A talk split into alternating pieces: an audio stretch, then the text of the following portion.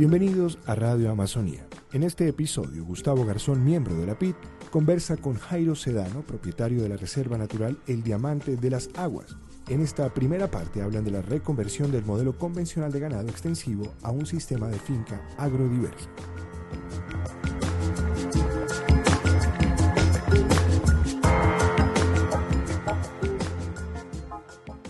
Hoy nos acompaña Jairo Sedano, campesino guaviarense, representante de la Reserva Natural de la Sociedad Civil El Diamante de las Aguas, aquí en la corporación, aquí en la, en la Lindosa, y es asociado fundador de Corpo Lindosa. Jairo, eh, bienvenido a la plataforma de información y diálogo para la Amazonia colombiana, la PID. Esta es una instancia civil de interacción entre las iniciativas ambientales, el programa Visión Amazonia y la región, comunidades, organizaciones y las entidades regionales, locales, nacionales. Bienvenido. Gustavo, buenos días, buenos días. Omar, eh, Amarandúa, a la organización. Eh, pues es un orgullo para mí poder participar en el día de hoy de esta convocatoria que ustedes me han hecho. ¿Por qué Jairo en la Amazonia, en Guaviare? ¿Cómo fue eso? ¿Cómo llegó? A ver, eh, acá llegamos, yo soy santanderiano, soy adelante de un pueblito adelante de Vélez, Bolívar, Santander.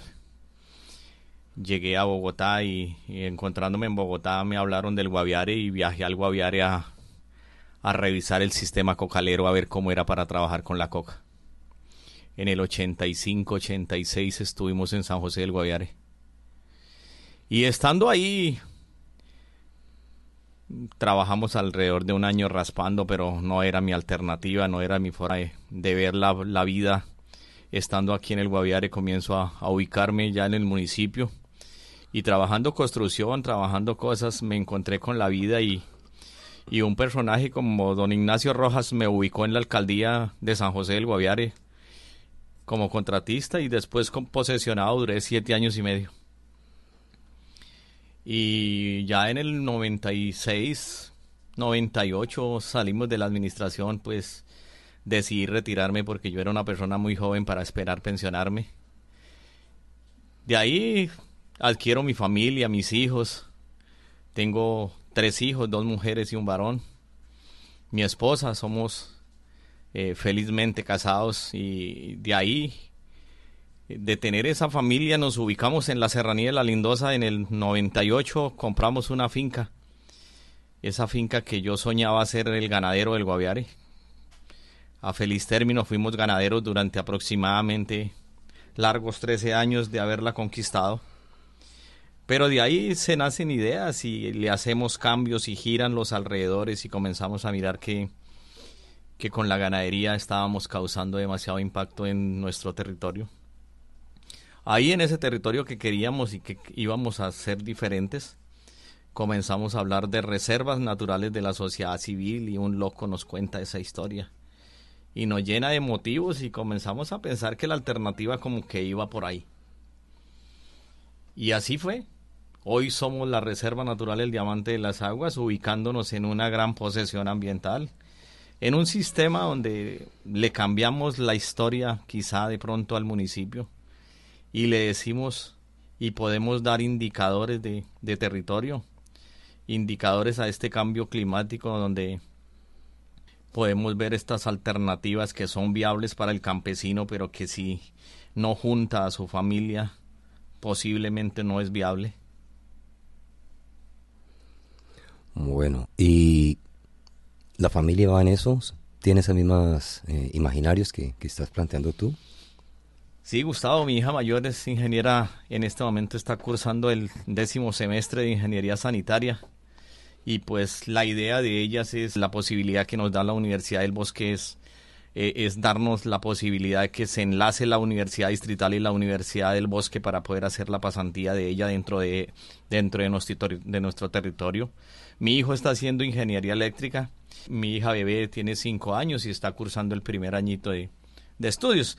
Mi esposa, eh, somos convencidos de que los cambios tienen que ser así de familia. Entonces es toda una empresa familiar. Sí, Gustavo, es importante que nuestro campesino como dice el dicho, se junte el uno con el uno y el otro con el otro para poder ser viable.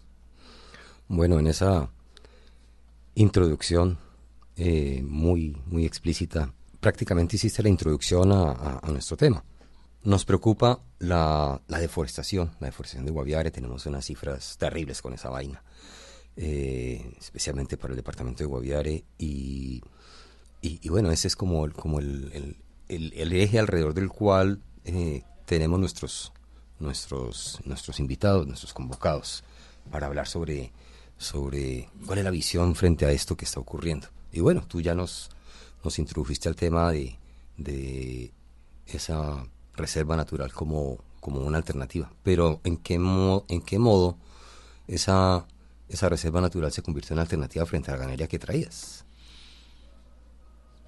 Pues cuando uno se sincera con las cosas, Gustavo, es que a esto no hay que seguirnos diciendo mentiras, nosotros estamos cambiando y nuestro territorio, nuestro mundo sigue cambiando y nosotros no hacemos nada por devolverle lo que lo que le hemos quitado. Si nosotros no seguimos pensando en esa naturaleza, pues vamos a no tener agua. Y si no tenemos agua, pues no tenemos vida. Y si no tenemos vida, pues desaparecemos, así de fácil. Entonces, lo viable es que a esto hay que no decirnos mentiras. Y mientras sigamos convencidos de que tenemos que seguir tumbando para meter más ganado, pues estamos equivocados. A mí me parece que lo ilícito tocó fin. Pero hoy lo legal es ganadería.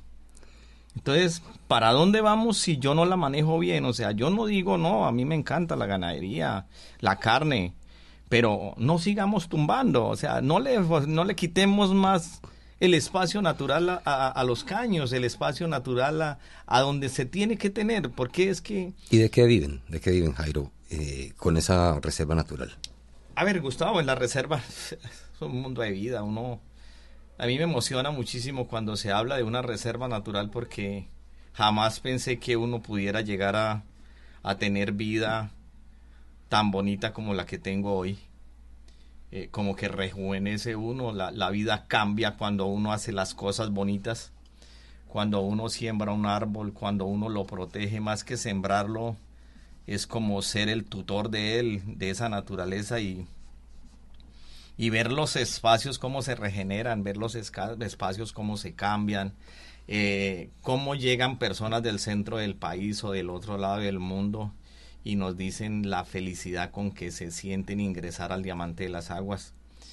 Gustavo. Estamos hablando de ecoturismo entonces. De una parte, Gustavo, porque las reservas naturales ingresan automáticamente a un sistema investigativo, que es uno de los nichos del gran mercado que puede tener el campesino en la serranía de la Lindosa. Es el sistema investigativo, es la persona que piensa que la serranía de la Lindosa tiene un valor gigantesco ese valor gigantesco que no hemos pensado los campesinos que lo tenemos, porque es que arraigar al campesino para que cambie la historia del Guaviare ha sido fácil, pero devolverle la historia al Guaviare es algo difícil, Gustavo. Porque sí sabemos que la Lindosa es una estrella fluvial para, para estos municipios. Gustavo, la serranía de la Lindosa es una manito botando agua es una manito que se estaciona encima de un pequeño morro y comienza usted a verlo correr para todos los laterales. Eh, Gustavo, eh, hacer entender el valor gigante y me parece, a mí me parece que la parte gubernamental tiene que capacitarse, Gustavo. Nosotros lo primero que tenemos que hacer es capacitar los gobernadores que nos siguen, que nos siguen mandando nuestro territorio porque sin, sin, personajes capacitados, sin, sin autoridades capacitadas, nosotros no vamos a ninguna parte, nosotros podemos hacer cosas. Mire, yo charlaba con, un, con unos profesores hace aproximadamente 15 días que vino y entraron a mi reserva buscando el sitio, buscando el diamante de las aguas, dos profesores de la Universidad UNAM de México, un indígena del Amazonas y una estudiante de lenguas indígenas en la Universidad de Antioquia. Y se quitaron el sombrero conmigo, se quedaron escuchándome aproximadamente por ahí dos horas en un largo discurso campesino que yo les hablo. y que yo les digo hacia dónde tenemos que ir. Y es así como nos escuchan. A mí me parece, Gustavo, que Alternativas, eh, una de las eh, entidades que yo tengo que resaltar en este momento de aliado al, al, diamante de las aguas se llama la Universidad del Bosque. Ellos le han puesto el alma y el corazón al diamante de las aguas. Ya nos diste unas, unas señas de, de resultados positivos con esos cambios. También nos estás planteando pues algunos aspectos negativos, que es en términos de los respaldos y acompañamientos y las escasez de acompañamientos apropiados para, para desarrollar esto. ¿Es muy poco receptivo el sector que pudiera apoyar esto? Y otra pregunta muy, muy de la mano de esto, ¿hay más personas con esta visión como tú? Pues a ver, Gustavo, receptividad de la población fuerte. Fuerte porque estamos acostumbrados a ingresar a la serranía de la Lindosa a hacer lo que no es. Es muy duro. Es muy duro cuando ingresa alguien que quiere hacer un sancocho de olla y que se encuentra con personas que se les puede que les puede dar una información valiosa en la importancia de no hacerlo. Eso nos perjudica, eso nos perjudica porque la persona, yo pienso que es que al Guaviare no, le hemos, no, no lo hemos capacitado para, para informarle qué son las reservas naturales de la sociedad civil, Gustavo. Lo uno a mí me parece que a los campesinos hay que desgrosarles la palabra sostenibilidad y sustentabilidad, porque es una palabra muy grande para un campesino. Cuando uno no entiende las cosas, la palabra sustentable y sostenible es dura, porque nosotros nos convertimos en la plata ilegal. Pero llegar a donde yo le digo a usted, Gustavo, yo no necesito plata para vivir en la serranía de la Lindosa. ¿Por qué, Gustavo? Porque yo tengo comida, porque yo tengo gallinas, tengo cerdos, tengo peces, tengo yuca, plátano, auyama. Bueno, lo que usted quiera lo puede sembrar en pequeñas extensiones de territorio que es su seguridad alimentaria. Si me preocupo por la seguridad alimentaria, ahí la tengo y no necesitaría sino venir por la cebolla y la sal. No, discúlpeme, por la sal. Porque la caña dulce la tenemos. Entonces son cosas que podemos anexar a esa canasta, Gustavo. Entonces no es, es muy duro ver uno cómo se es receptible en una población donde el Estado ha permeado mucho la población. A mí me parece que las limonas que está dando el Estado están acabando con las fincas de los campesinos, Gustavo. Entonces es difícil hacer entenderlos que ahí está la vida. Entonces, debemos enfocar esfuerzos en los empoderamientos campesinos y el replanteamiento de los modelos económicos. Sí, a mí me parece que tenemos que seguir replanteando y no llevarnos a los campesinos a ver los sistemas potenciales del centro del país, Gustavo. A mí me parece que a los campesinos hay que mostrarles las reservas que tenemos hoy. Si se cuentan tres, pues apostémosle a esos campesinos a que vayan a esas tres y se den de cuenta que aquí hay cambios, Gustavo. ¿Por qué no llevamos los campesinos a la metropolitana, a la cosmopolitana, a las grandes moles donde el dinero sobra? Aquí no nos sobra el dinero, Gustavo, aquí nos hace falta el dinero, porque las fincas consumen dinero, pero si yo lo sé aplicar, son monedas las que yo aplico en mi finca. Son monedas, Gustavo, porque a eso súmele nuestras heliconias, nuestros servicios ambientales, nuestras investigaciones, nuestros visitantes que tienen que ser exclusivos para el sector. Nadie está diciendo que el Guaviare no puede ir a la Serranía de la Lindosa, que no se piense mal, sino que debemos hacer buen uso de la Serranía de la Lindosa, es hacerle el uso que queremos en la Serranía de la Lindosa. Porque le digo, Gustavo, estos dos mil pesos van a terminar agotando la Serranía de la Lindosa. Yo a eso no le llamo turismo. Me duele cuando veo el turismo de masa convertido en eso. Jairo, pues, pues nos llenas de lecciones y realmente pues solo refuerza el, orgullo de, de, conocerlo, de haber vivido un poco ese proceso que usted lleva, porque además eh, lo presenta siempre de una forma muy contagiosa, por decirlo de alguna manera. Pues, oh. Gustavo, la parte natural contagia, es, es, como, como el enigma que tiene uno encima que no lo ha descubierto, es que lo verde enamora. Jairo, muchas gracias, muchas gracias por tu tiempo, por tus enseñanzas. Tenemos que seguir conversando mucho más y ver cómo encontramos otro, otra estrategia para, para mantener ese camino, esa ruta en pro de, en pro de la conservación, que, que es el camino y la solución para nosotros. Gustavo, yo pienso que la tarea de nosotros está por hacer. Cuando ya llegamos a las cumbres, se inicia la bajada. Entonces hay que pensar en que la gente nos necesita, Gustavo.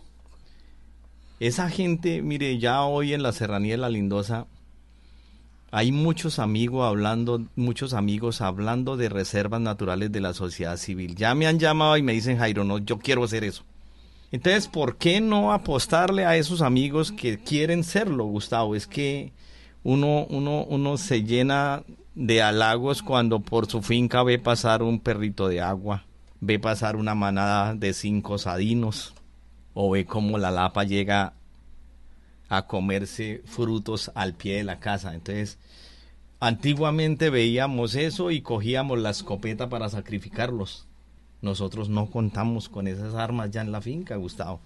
Jamás queremos volver a pensar en sicariar un animal. Nuestros animales merecen respeto como lo merecemos nosotros. Yo pienso, Gustavo, si yo no valoro la vida humana, mucho menos voy a valorar un animal. Entonces mi reflexión es esa, Gustavo. Invitarlos a que continuemos a el proceso, a Sindad que me ha invitado y que siempre he sido un admirador de don Julio Roberto del Cairo y Dios quiera nos tenga para procesos políticos. No es mi idea meterle a esto la política, pero sin la política tampoco viviremos. Es una necesidad, Gustavo. No sé, a mí cuando me invitan a hablar estos temas, mi tiempo se agota mucho y no hay cómo llenar las palabras para seguir hablando de un territorio que lo merecemos todos, pero bien trabajado y sostenible.